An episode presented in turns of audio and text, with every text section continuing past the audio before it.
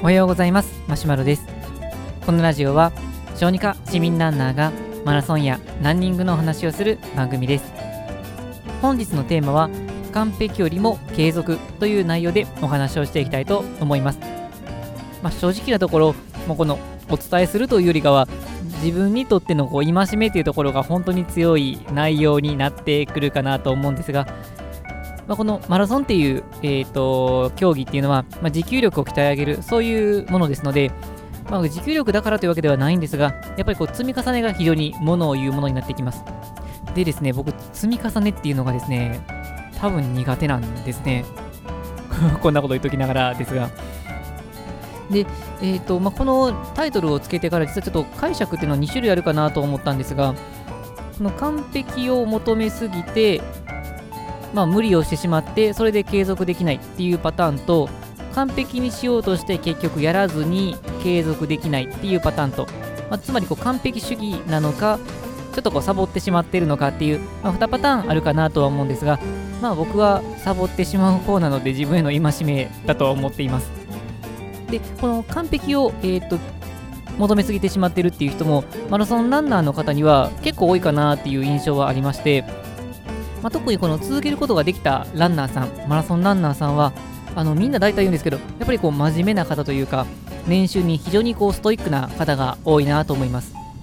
もう月間走行距離をこう何キロって決めたら、もうそれを達成するためにこうギリギリまで頑張るとか、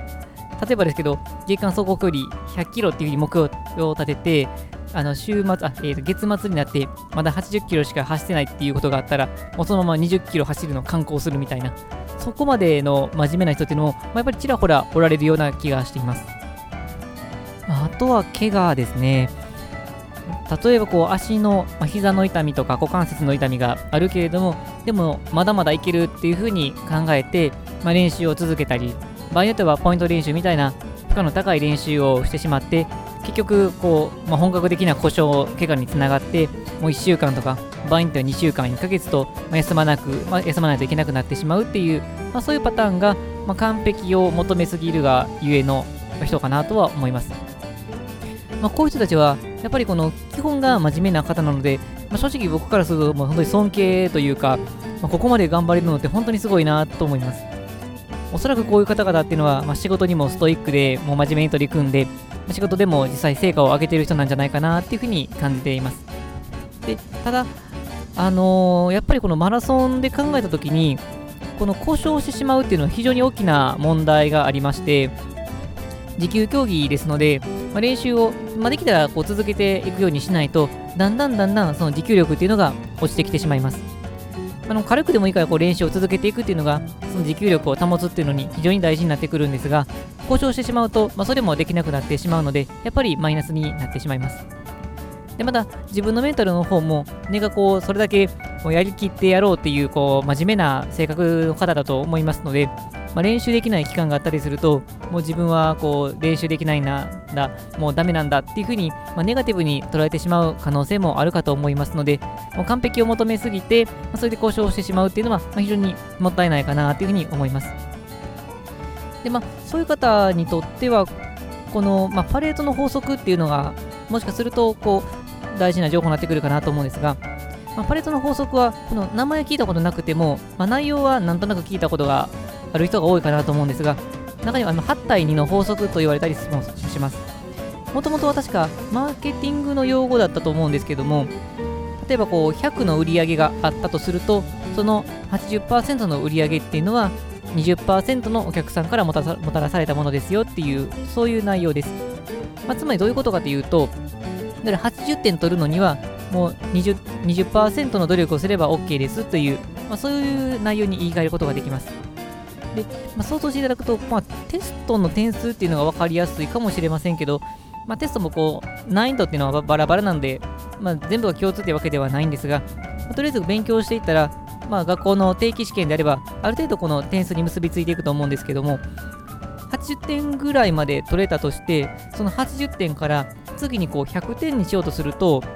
この20点っていう点数は全体で言うと5分の1ですけれども、その80から100にするっていうのは非常に労力がたくさん必要で、全体の労力からするともうさらに80の力がいる。かなり膨大な力をやって、それでやっと残りの20点を稼ぐことができるというものです。まあ、となると、まあ、まあ、テストであれば100点を目指していかないといけないところもあるかと思うんですが、ただ全体のバランスというか、あの仕事っていう点とかでいくと、もう100点取るのも大事なんですけども、100点を求めすぎて、他にこの時間とか資金とか自分の体力とかいうリソースを避けなくなってしまうと、1つの仕事が完璧にできても、残り99の仕事ができないようであれば、それはやっぱり問題になってきます。まあ、それであれば、ほどほどでもいいから、まあ、十分提出できるぐらいの成果のものを、もっと90とか100とか作れた方が、全体としてはプラスに働いてきます。なので、この完璧を求めすぎてしまうっていう方の視点からすると、もう完璧を求めるという姿勢自体はいいんですが、求めすぎて全体でマイナスになってはいけないので、まあ、できたら6割、7割でも構わないので、成果になれるレベルまでやって、あとはむしろ体力の回復を努めていく、こういうことがマラソンにおいて続けていくコツになってくるかなというふうに思います。で、あともう一つのパターンっていうのが、まあ、完全に自分への、まあ、戒めになってはくるんですが、まあ、完璧にしようとして結局踏み出さずに継続ができないというパターンです。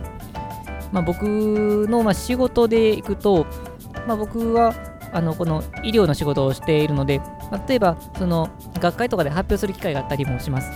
そうすると学会で発表するときには、ま、スライドを作ったりするんですが、ま、スライドを作るときには、ま、どういう、まあ、病気のことで話すことが多いので、じゃそれはどんな病気なのか、どういう研究成果があるのか、どういう治療法があるのか、どういう検査があるのかっていうことを、まあ、論文がたくさんありますので、そういう論文を調べていきます。ただまずはどんな論文があるかっていうことをピックアップして、まあ、それを読み込んで、で、あの考えをまとめて、それでスライドにしていくっていう風にするんですが、まあ、そうすると、いろんなとこに壁が出てきます。とりあえずまあ論文は検索すればザーッと出てくるんですけども、まあ、今回の話と関係ないよの関係のがないようなものもあったりもしますので、それらを省いて自分に今回発表するときに必要なそういう論文をピックアップしていきます。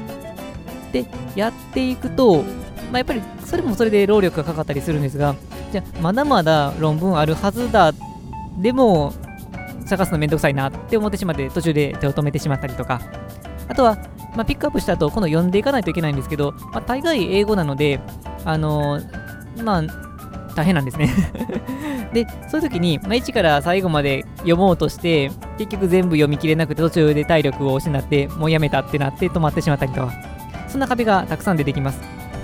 まあ、つまり、こうしていかなければならないっていう、まあ、ねばならない病みたいな感じで、完璧をしようとしていくと、結局そこが、そこにあの労力というか、自分のこの精神力とか体力とかつぎ込んでしまって、結局前に進めないっていうことがあります。で、まあ、こういうのって実際その完璧にしようと思っても一個一個ってすぐに完璧になるわけではなくて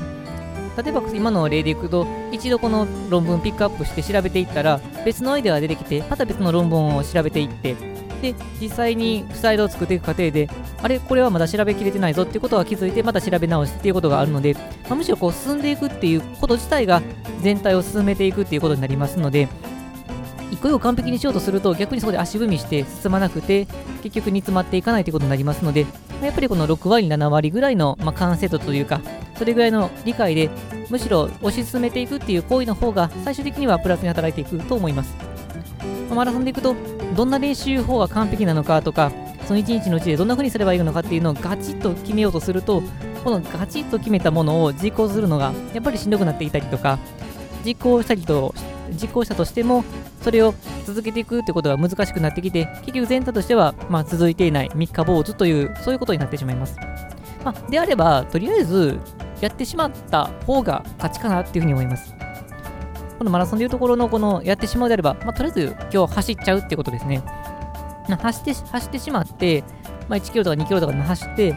あ、なんかこれ違うなと思ったら、またこれ考え直せばいいわけですし、試しにこう新しい練習法をやってみて、あ、これはこういう風にしていけばいいのかな？いや、これどういうことかな？と思ったら、また本調べてやっていけばいいですし、まあ、そういう風にとりあえずこうやってみるっていう行為の方が、やっぱりいいのかなとは思っています。まあ、幸いこう、マラソン、ランニングに関しては、まあ、癖がついたというか、もう、走りたい病みたいな感じになってしまったので、まあ、夜帰って、まあ、食事とか済ませて、皿洗いが済んだらとりあえず走り出すっていう、まあ、そういうサイクルが出来上がったので、まあ、それそれでいいことかなとは思うんですけれども、新しいことを始めていこうと思ったりとか、あと仕事とか、まあ、そういうことに関しては、まあ、とりあえず、あのもうダメ元で走り始めてみて、それから考え出すっていう方が、まあ、僕みたいなサボりたがり人間にはいいのかなというふうには 思ってはいます。ふふ。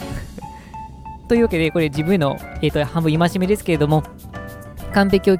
あのー、やろうとしすぎて、まあ、走り出せないぐらいだったらもうやってしまえっていうものです。まあ、逆に一方で、完璧をやりやろうとしすぎて潰れてしまうような人は、むしろ多少ブレーキをかけつつ、あの、休憩を挟みつつやっていた方が、最終的には継続していきますよということでお話をさせていただきました。はい、それでは本日の内容は以上です。